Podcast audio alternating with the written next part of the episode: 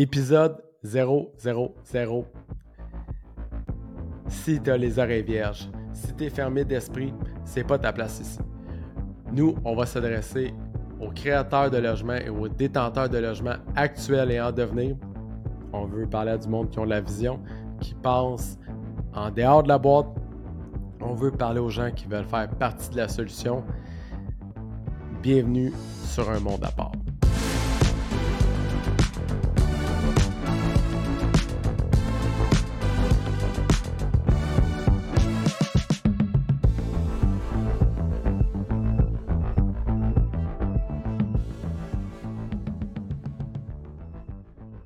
Vais commencer par me présenter.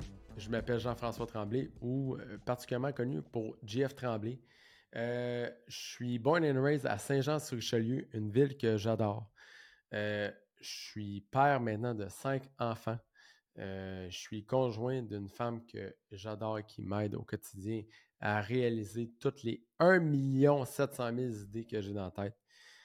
je suis propriétaire d'une compagnie qui s'appelle Commun Capital à Saint-Jean-sur-Richelieu et d'une autre entreprise qui s'appelle euh, Propagande, qui se fait dans les médias. Euh, bon, je suis un gars qui touche à tout. J'ai un million de projets, un million d'idées. Et puis, euh, ben, je pense que c'est important de mettre la, table à qu'est-ce que, qui va s'en venir. Parce que on a travaillé fort pour commencer quelque chose. Puis, je pense que c'est important qu'on parte le podcast parce que oui, vous êtes en train d'écouter un podcast qui se déroule actuellement dans mon bureau, la place où j'ai des idées, ici à mon autre bureau que j'ai à Saint-Jean-sur-Richelieu.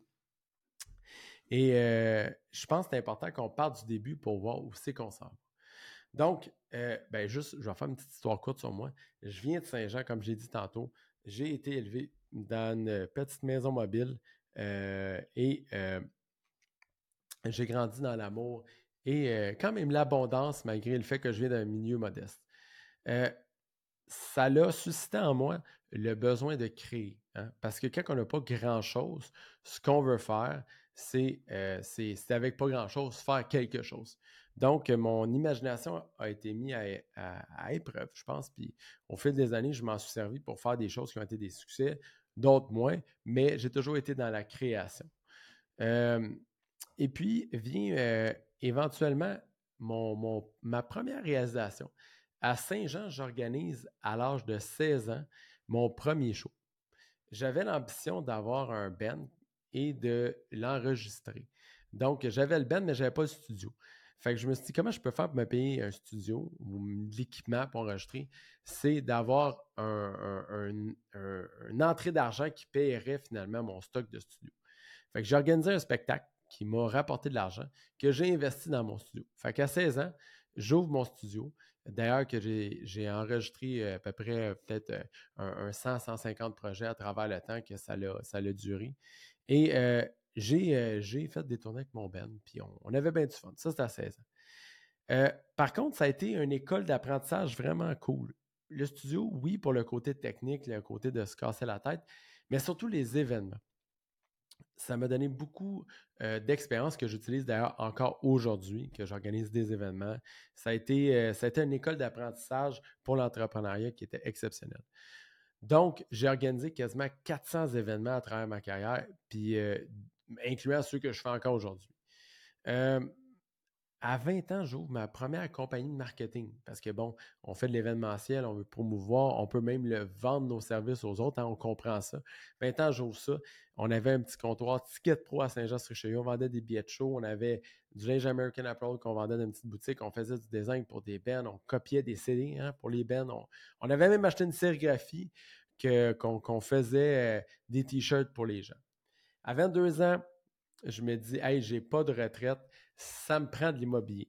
Moi, je viens d'une famille euh, qui n'est pas d'entrepreneurs, euh, qui, sont des salariés, des gens qui ont, qui ont, travaillé fort toute leur vie. Puis j'avais un, seul oncle qui avait, en fait, j'avais deux oncles qui avaient des immeubles, c'était des duplex. Je n'avais pas vraiment de référence, puis c'était pas quelque chose qu'on parlait. Les gens avaient des maisons ou des, logements, mais il n'y avait, pas, avait pas nécessairement d'immeubles à eux autres. Donc, euh, à 22 ans, je me dis, ça me prend une retraite. Moi et mon partenaire du temps, on se regarde et on fait, bon, on ajoute un bloc. Finalement, ce n'était pas le bon produit pour nous autres. On trouve que c'est de la merde. On n'est pas capable de collecter le loyer. C'était trash un peu. On prend le bloc et on le vend.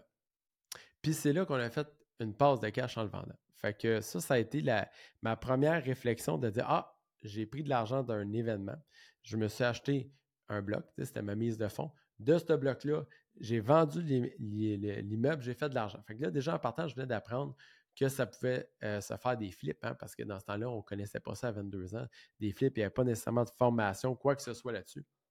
Alors, je commence à euh, faire des flips euh, à ce moment-là parce que je me dis, ah, je peux prendre de quoi, pas le payer cher, le rénover, créer quelque chose d'autre, le mettre à une image qui, est différente, changer le contexte de cet immeuble-là et le revendre. C'est là que j'ai la première connexion avec ça. Euh, à travers ça, je, finis par vendre ma compagnie de, marketing et j'embarque dans une compagnie de construction. Je me disais, hum, problématique dans le milieu des flips, on est mal organisé, il n'y a pas de, de structure, je veux avoir une compagnie pour ça. Finalement, ça n'a pas été une, activité euh, qui a été très lucrative pour moi. En fait, ça a été à 26 ans, euh, une des choses. Il y a eu deux grandes constatations à 26 ans. Premièrement, j'ai fait une faillite avec cette compagnie-là. Puis deuxièmement, j'ai construit une maison modulaire. Puis je me souviens qu'à ce moment-là de ma vie, j'avais compris deux choses. Qu'une compagnie de construction, c'est de l'ouvrage en titi. Puis euh, que construire des maisons en usine, c'est très productif, très efficace, puis c'est payant. Mais bon, l'aventure s'est terminée là. Et je ne me suis pas laissé abattre par ça parce qu'à 28 ans, j'ai écrit une émission que j'ai proposée à des, des, producteurs et finalement, j'ai eu mon premier contrat de télé. Fait que donc, j'ai fait une apparition, j'ai une, une émission à télé, Chasseur de maison, ça a duré euh, une saison, Casa TVA ça a été mon, mon, entrée dans le monde des, des, médias finalement, parce qu'après ça, je suis devenu chroniqueur radio. J'ai été cité comme expert dans plein de médias. J'ai même été témoin expert en cours à plusieurs reprises dans des causes en immobilier. Tout ça a été succédé parce que après mon émission aussi, j'ai ouvert une école parce que je voyais qu'il y avait un besoin euh, des gens d'être informés. Ça s'appelait Flip Academy. J'ai fait une couple d'années avec ça. J'ai enseigné à des centaines de personnes. J'ai donné des centaines de conférences. Puis ça m'a amené à connaître plein de beaux mondes. Je pense que ça a été ma plus grande réalisation à travers Flip Academy, c'est celle d'avoir créé un réseau de gens qui étaient passionnés, puis qui me qui, m'ont apporté plus que qu'est-ce que moi je pense j'ai pu leur apporter en fait de connaissances puis d'expertise. Parce que ces gens-là m'ont fait grandir. Euh, puis finalement, il est arrivé un paquet d'affaires dans ma vie puis, euh, à un moment donné, à 31 ans, je pesais 375 euh, livres. Parce que là, je vois du monde déjà qui doit pitonner, chasseur de maison, casa, qu'est-ce qu'il ressemblait. Chris, c'est pas le même gars que devant nous autres. effectivement, le gars qui est devant vous autres, à 31 ans, il a eu un tournant dans sa vie. Et euh, puis, il est passé de 375 livres à 175 livres. J'ai eu une opération bariatrique. Et puis, chose qui m'a amené à avoir un, une grande transformation. Moi, j'ai le, le, plus gros, la plus grosse transformation que j'ai eue, le plus gros flip que j'ai fait dans ma vie, c'est pas physiquement. Parce que oui, physiquement, on le voit tout de suite. Hey, le gars, il, a perdu 200 livres, deux, photos. C'est dans ma tête. Il y a eu un virement de situation. Euh, dans ma tête, il y a eu un. j'ai vraiment j'ai fait une thérapie comportementale pour m'aider à comprendre, me comprendre, et puis, c'est là que mon changement a été euh, vraiment exécuté. Puis, bonhomme à ben, comme vous le savez tous, dans ces mêmes eaux-là, hein, on a eu quoi? On a eu, euh, on a eu euh, une, pandémie qui est arrivée. Hein. Fait comme bien du monde, ça a chamboulé ma vie. Puis en 2021, il y a eu comme un wake-up call. Il y a eu un wake-up call parce qu'il y a une succession de choses. Hein. Moi, je suis un amateur de ce qu'on appelle les séquences. Pour les gens qui ne savent pas c'est quoi une séquence, la première fois que j'ai lu ça, en fait, c'est dans Le Maître du jeu de, René Angélil. C'est un livre, un livre biographique sur sa vie qui parle de ces séquences. Moi, je n'avais jamais entendu parler de ça avant ça. Il est arrivé une séquence à ce moment-là, c'est-à-dire une succession de choses que j'ai pu remarquer qui m'a amené à quelque chose d'autre. Donc, à ce moment-là de ma vie, j'ai eu une séquence qui est partie de révélation. Je vais appeler ça même parce que je ne vois pas ça autrement que ça. J'ai un wake-up call. Premièrement, il y a une nouvelle ère politique qui est arrivée. On est en pleine pandémie. Gros changement de façon mondiale. Je pense que tout le monde a réalisé dans la pandémie qu'il y avait des choses qu'on pensait acquises qui pouvaient nous être enlevées du jour au lendemain. dans toutes sortes de sphères. Des choses acquises, pas nécessairement là, euh, de premier degré, mais des choses où des pensées, des dilemmes, des, stigmatismes, des relations, euh, des libertés, toutes sortes de choses qu'on pense acquises qu'on a vu être très, très flexibles pendant la pandémie. Puis moi aussi, j'ai été influencé par ça. Et puis, j'ai eu un wake-up call à travers tout ça. je trouvais que j'avais, j'avais plus de fun à faire des flips. j'avais fait des flips une bonne partie de ma vie. Puis je me souviens, je faisais des vidéos dans la pandémie, puis je dis au monde, faites attention, là. Là, vous allez vous écarter, vous allez acheter des maisons, les taux d'intérêt baissaient. On voulait stimuler l'économie. Rappelons-nous un peu dans l'air qu'on était. On imprimait de l'argent. C'est ça qui arrivait. Et puis, je pense qu'à un moment donné, on a tout eu la, réflexion de dire, mais c'est quand ça va finir, Puis moi, je dis au monde, tout ce qui monte hors descend, là, j'ai été le premier à radio à dire, hey, faites attention. Parce que quand vous allez acheter des maisons maintenant, puis qu'ils vont monter les taux d'intérêt plus tard, il y en a un gros paquet qui ne seront pas capables de payer. C'est en 2021, cette histoire-là. On arrive en 2024. Regardez ce qui va arriver cette année. Les, les choses qui se sont passées en 2021, ça a été une nouvelle ère politique. Hein. Premièrement, on a changé de politique dans la majorité des, municipalités du Québec. Hein. On se comprendra que l'immobilier, c'est une game d'impact du premier degré. Hein. C'est la première ligne, c'est le municipal qui décide pour nous. Euh, j'ai aussi la chance d'assister à un sommet, un, événement que Catherine Fournier, mairesse de Longueuil, a organisé. Euh, puis j'avais entendu la conférence de, la vice-mairesse de Vienne, l'ex-vice-mairesse de Vienne, qui expliquait c'était quoi le logement social à Vienne. Hein. Ça a été un, grand wake-up call parce que déjà, je faisais plus de flip. J'enseignais encore le flip, mais je me, trouvais sell-out de ne plus le faire, de le faire parce qu'il faut comprendre, j'ai fait des maisons, j'ai vendu des PA, j'ai subdivisé des terrains, j'ai fait un paquet d'affaires, une centaine de transactions et plus personnellement, puis j'ai influencé des, milliers de transactions. Fait que, tu sais, j'avais comme fait le tour du carré, puis là, je, voulais des défis. Je m'étais acheté des coins de à Montréal. Puis plus récemment, j'avais commencé à acheter avec mes partenaires dans le temps un, quartier à Saint-Jean. Hein. J'avais acheté chacun des bâtiments. Oui, j'ai commencé à faire ça. Sans toutefois avoir une vision, sans toutefois avoir une idée fixe de ce que je voulais faire, j'avais commencé à faire ça. Puis en 2021, c'est là que j'ai eu la, la révélation de dire c'est ça que je fais. Moi, je ne veux pas que mes enfants se souviennent de moi comme étant un flipper. Hey, papa, il a rénové cette maison-là. Papa a rénové ce bloc-là. Papa a crissé du monde dehors pour faire de l'argent.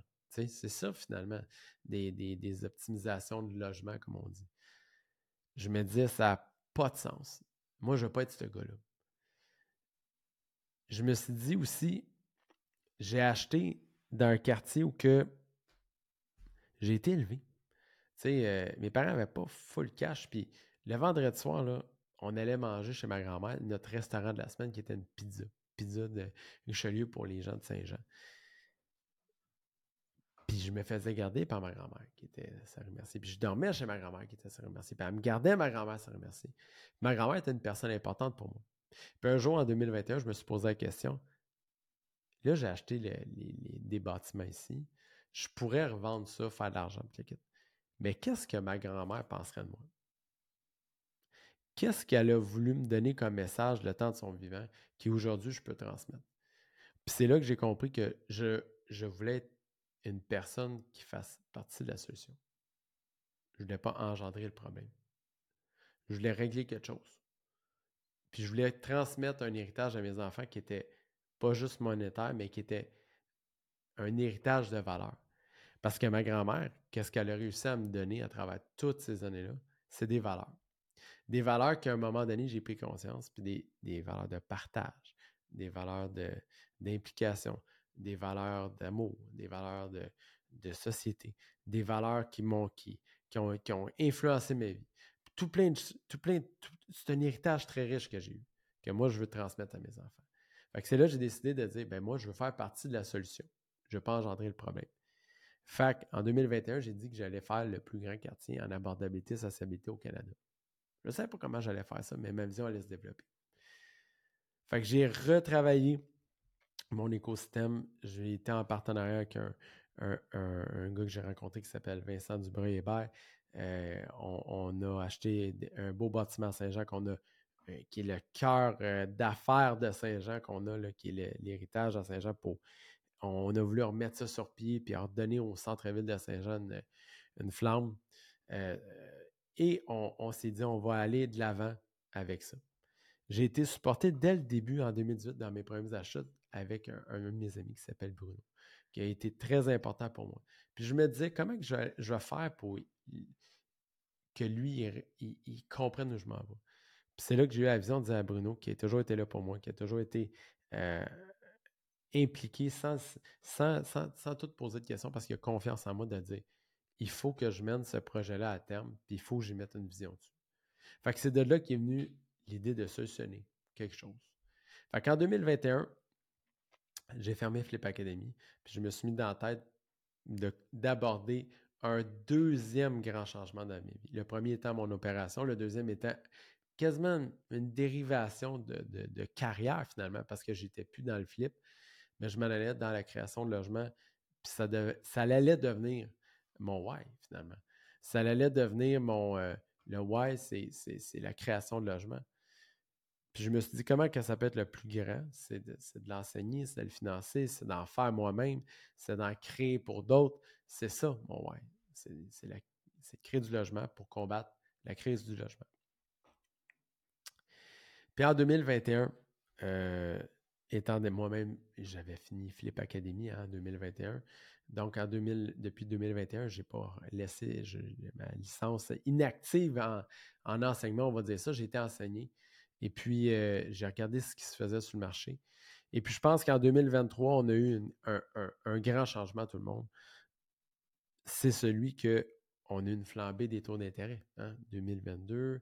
pouf, 2023, on a pogné euh, euh, notre, notre, sommet, notre, notre zénith de, des taux d'intérêt finalement. Puis là, ben, ça l'a craqué. On s'est aperçu que réellement, on avait un problème. Hein. La crise du logement était pas artificielle et était, principalement sur deux axes. Le premier axe, ben, c'est premièrement, on s'est rendu compte que c'est un manque d'inventaire on a beaucoup de monde qui arrive, mais on a peu de logements qui se bâtissent. Pourquoi qu'on a des gens qui arrivent? Parce qu'on favorise la croissance du pays par des nouveaux arrivants. Donc, nécessairement, on a besoin de plus de logements. Pas assez d'inventaire, le prix des logements monte. C'est naturel. Et on a vu aussi euh, le, problème sous-jacent qui est le taux d'intérêt, hein, qui est le prix euh, de l'inflation. Qu'est-ce qui est arrivé avec la montée des, valeurs euh, à cause des taux d'intérêt très bas pendant la pandémie? Maintenant, c'est les valeurs qui sont très hautes. Donc, maintenant, on doit payer ces hypothèques-là. Et les taux sont très élevés. Donc, les immeubles sont plus rentables et on ne veut pas bâtir parce qu'on ne veut pas se mettre dans la merde en bâtissant des affaires qui ne seront pas rentables. On le dit bien dans l'immeuble l'immeuble à revenu. C'est là qu'à faire un an, un an et demi dans le réseau, puis à écouter des investisseurs, puis à avoir d'autres investisseurs, puis à donner des conférences, puis écouter des, témoignages, puis à travers ça, comme un capital qui a vu le jour euh, a créé euh, son, à ce moment-là son, son, sa, division stratégie où on a été aider des investisseurs, on les a débloqués. Puis à un moment donné, on s'est rendu compte que puis probablement que ça a été un wake-up call pour moi, je me suis rendu compte que ben, ça fonctionnait plus. Il n'y avait plus rien qui marchait. L'immobilier était rendu dans un, un, no man's land, dans un, cul-de-sac. On ne peut pas bâtir. On a besoin de, nouvelles personnes au Canada. Les taux d'intérêt sont élevés. Oui, ils vont baisser, mais les valeurs, elles autres, ils ne baisseront pas nécessairement qu'est-ce qu'on fait? On a besoin d'avoir présentement du logement. On doit créer du logement. Mais la réflexion, ce n'est pas, pas arrêter là. la réflexion, c'est à, pendant un an, un an et demi. À se dire, OK, mais qu'est-ce qui a fait qu'on est rendu là? Qu'est-ce qui a fait qu'on n'a pas assez de logement? Qu'est-ce qui a fait qu'on. c'est qu'on a perverti la détention de logement. Puis ça, c'est la vraie chose qui est arrivée. La détention de logement a été une propriété, une possession. Hein? On voulait posséder du logement. Les, formateurs ont enseigné ça, posséder du logement. Ça est devenu même un rêve. Hein? On vient au Québec, on vient au Canada, on vient aux États-Unis pour posséder du logement. On entend des success stories à la télé, on en voit dans, les, dans nos proches, dans les réseaux, des gens qui ont possédé du logement. Le problème, c'est qu'on n'a pas enseigné à ces gens-là adéquatement c'était quoi posséder du logement? Parce qu'on a enseigné à ces gens-là à faire de l'argent avec du logement. Puis un jour, ces logements-là ont dépéri. Puis ces gens-là n'ont pas bâti du logement, ils ont possédé du logement. La réalité, c'est que la détention de logement, donc dans le mot détention, détenir, c'est comme un prisonnier temporaire. on détient, c'est, on comprend que ce n'est pas un héritage qu'on donne, c'est quelque chose qu'on détient. Bien, il y a une question de patience. Il y a une question d'entretien. C'est comme si c'était à bourse. On réinvestit dedans, on ne prend pas nos dividendes, on ne se paye pas tous les jours avec ça. C'est ça le, concept de l'investissement immobilier. Puis ça, on a perverti ça à travers le temps. Fait après réflexion, j'en suis venu à me dire, ben, il existe probablement un intermédiaire de trop dans l'immobilier. C'est la personne qui possède. Puis qu'est-ce qu'on pourrait faire pour amener ça à un autre niveau? Parce que oui, il y a la création de logements, donc qui est mon, mon big why, qui est de, de, créer le plus de logements, parce qu'on ne pourra pas s'en sortir si on augmente à chaque jour la population mondiale si on n'a pas plus de logements. Mais quand même, il faut, pour éviter euh, qu'un jour un logement coûte 10 euh, 000 par mois pour un 4,5 alors que les salaires ne tiennent pas, avoir un certain contrôle sur ce qui se passe.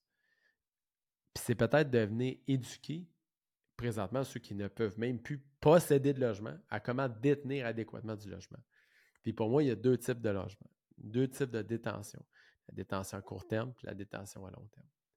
Ça, c'est dit, cette méthode-là, je l'ai appelée l'immobilier circulaire. Puis euh, je suis fier de la présenter, puis je suis fier de, partager ma vision à travers ça, de dire qu'est-ce qui devrait être l'immobilier circulaire. C'est un petit peu comme l'économie circulaire qui, est une forme de, de façon d'aborder l'économie. Mais l'immobilier, c'est un peu la même chose. L'immobilier circulaire, c'est un peu la même chose. C'est un, un, à deux niveaux. C'est un, produit à deux niveaux. Mais on y reviendra. Je pense que l'immobilier, avec l'immobilier circulaire, en éliminant les intermédiaires, on est capable de vraiment conclure vraiment la, pénurie de logement. Puis, en ayant deux intermédiaires, c'est-à-dire le créateur puis le détenteur, et non des gens qui, qui, possèdent, qui spéculent du logement, bon, on reste qu'à régler une grosse partie de ce qui se passe. Puis finalement, ben, de cette vision-là est venue euh, l'idée d'enseigner de, c'était quoi la création de logement et la détention de logement dans, dans un contexte euh, actuel. Puis ben, le podcast que vous écoutez actuellement, ça va être un peu l'office de ma vision, puis euh, le, la tribune que je vais utiliser, parce que je trouve que c'est un médium qui est intéressant, le, podcast, pour parler justement du projet qui est de l'Institut québécois du logement. Donc, euh, qu'est-ce que le podcast? On est rendu là. Le podcast, tout le monde, ça va être probablement un genre de deux formats. Parce qu'en fait, pour être un peu le porte-voix de l'Institut, québécois du logement, il faut qu'on soit placé dans un, je pense, dans un véhicule où que les gens vont comprendre de quoi qu'on parle. Parce que ça fait, les formations, il y, a des choses très complexes qui se disent, il y a des choses très, ou trop simples qui se disent. Mais je pense que c'est important qu'on reste dans quelque chose que les gens peuvent comprendre, des concepts qui sont comprenables et concrets. Donc, j'avais essayé ça, ce format-là, il y a quelques années. En fait, on avait été les premiers à le faire. Moi et mon ami Nicolas Henry. Puis ça s'appelait Les loups l'immobilier. Hein? Puis là, on parlait de nos affaires, puis on aimait ça. C'est Nicolas qui m'a parlé de ça, les podcasts au début. Il écoutait déjà ça. Puis je trouve qu'au Québec, ben, il manquait un peu de, place à ça. Donc, c'est pour ça, c'est une des raisons aussi pourquoi j'en ai créé, à dire peut-être ça vaut la peine qu'on en parle un peu de l'immobilier, sous toutes les formes, puis tous les sujets, l'actualité, puis les visions, puis comment on peut enseigner ça, puis parler des experts. Fait que donc, le podcast, il y a deux formes. Il y a un format où c'est moi que vous autres, euh, de 20 à 30 minutes, qu'on on, parle d'édito, trucs, astuces, euh, commenter l'actualité, euh, sur l'immobilier, évidemment, les nouvelles façons de faire, puis des formats avec des experts. Puis ça, je trouve ça important parce que des fois, on veut entendre les experts se prononcer sur des choses qu'on n'a pas nécessairement, tu sais, qu'on qu'on ne sait pas. Des, on veut entendre des architectes, on veut entendre des urbanistes, on veut entendre des arpenteurs, on veut entendre du monde qui ont, qui ont étudié là-dedans, qui ont pratiqué là-dedans, qui à chaque jour en font leur pain et leur beurre, savoir qu'est-ce qu'ils en pensent eux autres, qu'est-ce qui se passe. Comment qu'on peut s'inspirer de ces gens-là? On veut parler à des gens qui, sont de décision. On veut parler des politiciens. On veut parler des influenceurs, des gens qui, qui, parlent à du monde qui ont une voix. On veut parler à du monde qui, qui en ont fait, mais qui en ont fait pour vrai. Des vrais. C'est le fun, des fois, parler des débutants, mais c'est le fun aussi d'avoir l'opinion des gens qui ont tracé un chemin.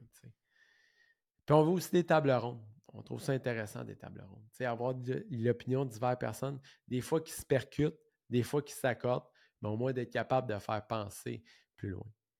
L'idée du podcast, c'est surtout d'informer, d'enseigner, de comprendre. Je veux que vous sortez d'une écoute avec de l'information, des golden nuggets. Pour les gens qui ont vu mes formations dans le temps de Flip Academy ou quand j'enseignais MREX ou quand j'ai donné mon opinion sur web, vous, je me suis fait en fait un point d'honneur de sortir chacune des Golden Nuggets que je peux vous donner à chaque fois dans un show, à chaque fois dans une interview, à chaque fois dans un podcast, à chaque fois dans, une formation pour être sûr que les gens sortent de là quelque chose. Je pense que dans le podcast, évidemment, on ne vous cachera pas qu'on va pouvoir aborder des sujets, des problématiques. Hein. C'est quoi les défis qui, qui, nous importent, les taux d'intérêt, le temps de financement, les nouvelles méthodes pour le, financement alternatif, la création de logements, les, phénomènes avec les villes, se faire accepter des projets, se faire refuser des projets, l'acceptabilité sociale.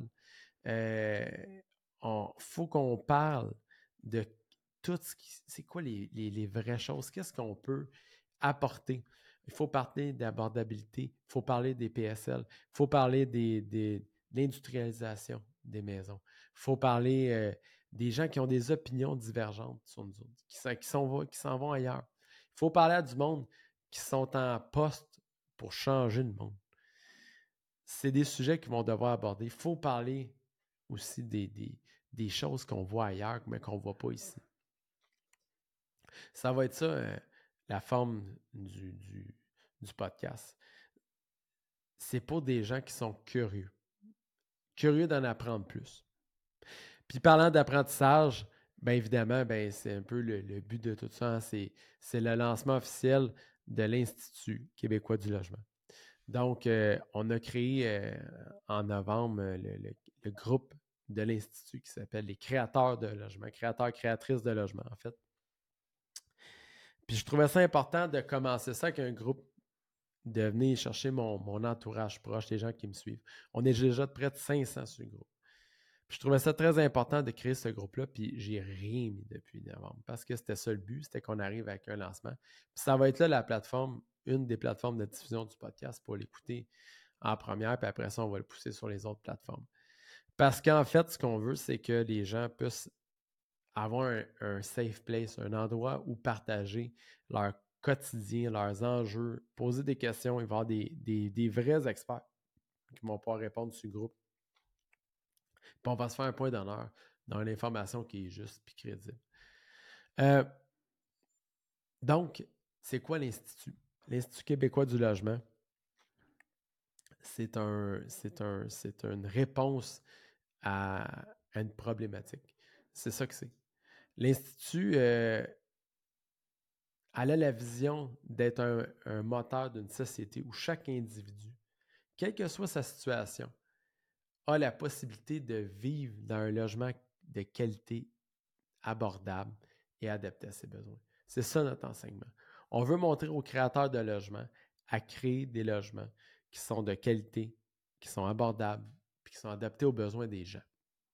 Parce que nous, on pense que à la base de n'importe quelle construction, on devrait mettre l'individu au centre des décisions. Est-ce que ce projet-là s'adresse au bon persona? Est-ce qu'il est adapté à ses besoins dans le bon contexte, à la bonne place?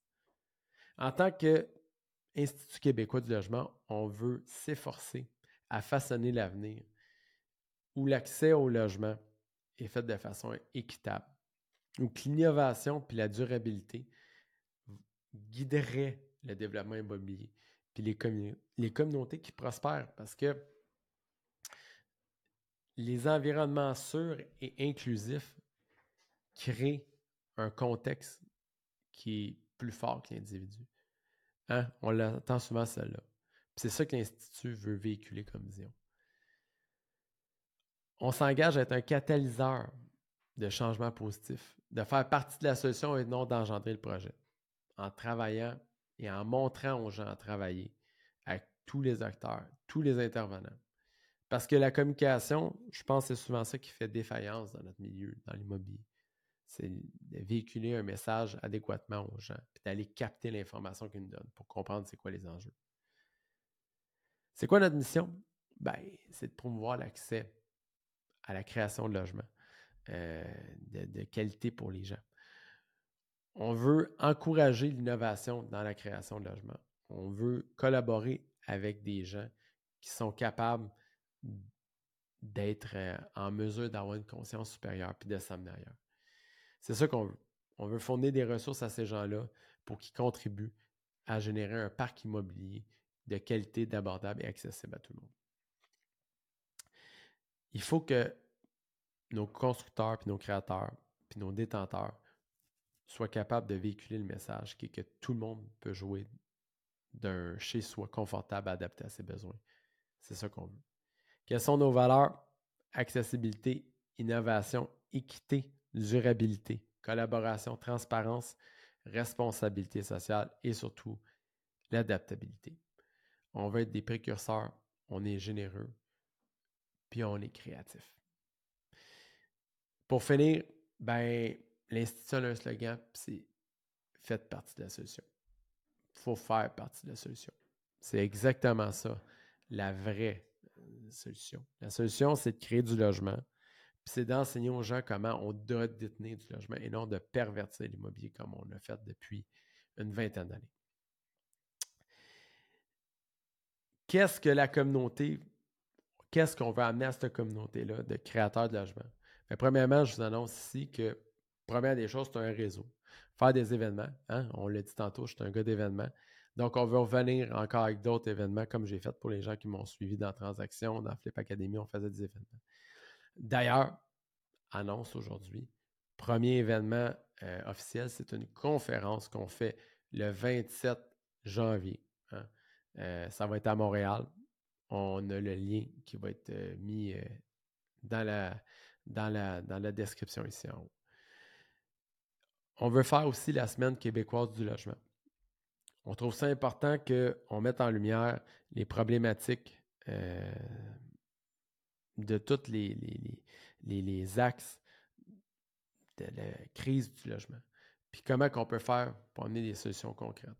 Fait que la semaine euh, québécoise logement, ça va être euh, dans le deuxième trimestre de cette année.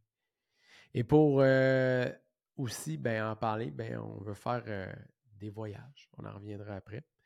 Et finalement, un congrès qui va se passer à la fin de l'année, euh, qui, est un congrès avec des conférences nationales sur la création de logements. C'est ça que l'Institut veut créer. Puis euh, les dates sont déjà sélectionnées. Puis on est, déjà en train de, finaliser nos, contrats avec nos conférenciers qui vont être sur place. Donc, euh, une des choses que l'Institut veut faire, bon, évidemment, avoir des programmes de formation qui vont s'offrir, qui vont sortir euh, au courant des, mois. Il va y avoir beaucoup d'informations diffusées gratuitement sur le web. Il va y avoir de l'accompagnement d'affaires aux créateurs de logements parce qu'on pense que c'est quelque chose qui manque dans le milieu immobilier québécois, c'est de l'accompagnement. Comment on fait pour aider les gens à à nous aider. Il faut les accompagner. Il faut accompagner ces gens-là. Il ne faut pas qu'ils soient tout seuls. Faut leur enseigner les bonnes façons, mais aussi il faut les accompagner. Donc, euh, ben, pour finir, ben, il va y avoir, euh, comme j'ai dit tantôt, des voyages. C'est quoi les voyages? Je pense qu'on peut aider. Hein? J'avais dit que je ne voulais pas faire. Mais finalement, on veut en parler. Les voyages, euh, c'est qu'on se dit que chaque école de formation, parce qu'on ne se, qualifie pas comme une école de formation, on veut être, on veut un vecteur d'information qui va propager l'immobilier circulaire puis enseigner la détention de logement puis la création de logement. On se disait, par contre, ça serait cool d'amener les gens à penser en dehors de la boîte puis de voir autre chose. C'est le fun, les, voyages dans le sud, puis des tout inclus, puis en ouais, on fait partie des investisseurs, mais je pense que c'est important qu'on amène la conscience populaire ailleurs. Donc, euh, on a trouvé une, entreprise qui fait ça et puis on, commence. Le premier, euh, le, premier, le premier voyage va être euh, mis en vente. En fait, on va prendre les réservations après l'événement du 27 janvier. On, va faire, on, a, deux destinations qu'on est encore en, décision. Mais on va annoncer quand même, je pense que c'est important d'annoncer où est-ce qu'on va aller. On veut, on veut, on veut passer en, Espagne. Premièrement, on voudrait aller à Barcelone. Pourquoi aller à Barcelone? Parce que, ben, premièrement, le logo de l'Institut québécois du logement, ça représente et c'est réfléchi par Caserne, l'entreprise en communication qu'on a pris pour le faire, sur le plan CERDA, hein, qui, qui est un plan qui a été fait dans les années 1800, qui a été une des, révolutions dans le monde de l'urbanisme. On va aller en Autriche voir c'est quoi les logements sociaux. On va aller au Japon voir de l'architecture. En Finlande, au Danemark, voir aussi de l'architecture. Puis finalement, aux Pays-Bas. Ça ne sera pas toute cette année, mais on est là pour rester, puis on va en faire un ou deux par année. Puis amener les investisseurs à voir autre chose pour qu'ils reviennent ici avec des idées, qui deviennent des créateurs, qui soient inspirés par d'autres créateurs, qui soient par des modèles de détention, comment qu'on fait ailleurs, parce que des fois, ça marche mieux, puis qu'il faut s'abreuver de ces idées-là, puis les mettre à notre source pour les faire. Donc, ça va être une grande partie de l'Institut que les voyages. Donc, deux, grands, deux grandes annonces. Hein. Ah, aujourd'hui, on parle de podcast d'Institut. Puis là, la communauté qui est déjà partie. Et enfin, ben, les deux annonces, c'est le, voyage qui va être euh, en pré-vente après le 27 janvier et l'événement du 27 janvier qui est déjà le, lien dans la description. Donc, qu'est-ce qu'on peut s'attendre maintenant au 27 janvier? Hein? Parce que c'est une, une, une, belle date, mais qu'est-ce qu'on peut s'attendre? On va voir, je pense qu'on va passer à travers les 10 méthodes de la création de logement. on va parler d'immobilier circulaire, on va parler de, de, de, tout ça. Puis surtout, vous allez sortir de là avec de l'information très pertinente, des, trucs et astuces, des vraies façons de faire. Vous allez, j'espère, puis je suis sûr, parce qu'en fait, pour être franc avec vous autres, j'ai fait un, petit test, euh, test, drive avant avec euh, une petite conférence privée que j'ai faite avec 50 de mes, de mes amis, puis euh, on a peaufiné la conférence pour le 27. Elle va être encore meilleure. Donc, vous allez sortir de là avec beaucoup de contenu beaucoup de contenu dans le but de, évidemment, passer à l'action, puis être capable de faire partie de la solution et d'être soit un créateur de logement ou devenir un créateur de logement. Mais si vous êtes déjà un créateur de logement, on est persuadé qu'on est capable d'amener euh, votre, euh, votre jeu à un autre niveau. Donc, ça va être ça le, concept euh, du 27 janvier. Donc, en résumé, ben aujourd'hui, on a passé à travers beaucoup d'informations. J'avais pas l'impression que ça, ça, serait aussi long que ça. Mais ça m'a pris tout mon petit change à enregistrer cette émission-là parce que on a toujours le syndrome de l'imposteur. On est toujours en train de, se poser des questions pour un tout, pour un rien. Le concept du podcast, c'est un petit peu la. C'est comme une nudité. C'est comme avoir accès à, nos pensées un peu raw. on n'est pas supposé de couper un podcast, on n'est pas supposé de, de venir censurer un podcast, on n'est pas supposé. On le fait, puis on le poste. On le fait, puis. Fait que ça a été toute un, toute une aventure de, de, de, que de taper cette émission-là, même si ça n'a pas l'air de ça, de mettre en ordre mes sujets, de, de venir faire ça, puis j'en suis pas mal fier. Puis on, est, on est très content d'avoir créé ce podcast-là, à part qui est aussi une de mes entreprises où je mets mes créations, mon atelier de création, d'idéation, qui est le nom du podcast parce que je pense que ici, on va pouvoir véhiculer des idées qui, vont amener la société à part. Euh, je dois remercier deux personnes qui ont contribué euh, à l'idéation de ce podcast-là, c'est-à-dire Samuel Ferland, puis euh, ma Nissa. Merci. Qui, qui, ont, qui m'ont écouté la nuit, la journée à écrire des milliers d'idées puis la kit pour livrer l'Institut québécois du logement, pour livrer qu'est-ce qui va être le, podcast et le groupe des créateurs et d'avancer dans toutes mes milliers d'idées. Donc, euh, ça va être un rendez-vous, je l'espère, et euh, un bel engagement que je prends avec tout le monde, une belle aventure qui commence, qui est l'Institut québécois du logement, qui est le podcast d'un monde à part, qui est les séries d'événements, la conférence, la semaine québécoise du logement, le congrès, qui est le voyage. J'espère que vous allez être parmi nous durant ces, euh, belles activités-là. Puis le but, c'est vraiment de changer les choses. Fait que j'espère que vous allez être avec, avec moi là-dedans. Sur ce, je souhaite bonne chance dans tout et on se retrouve dans le prochain épisode d'un Bon Lapin.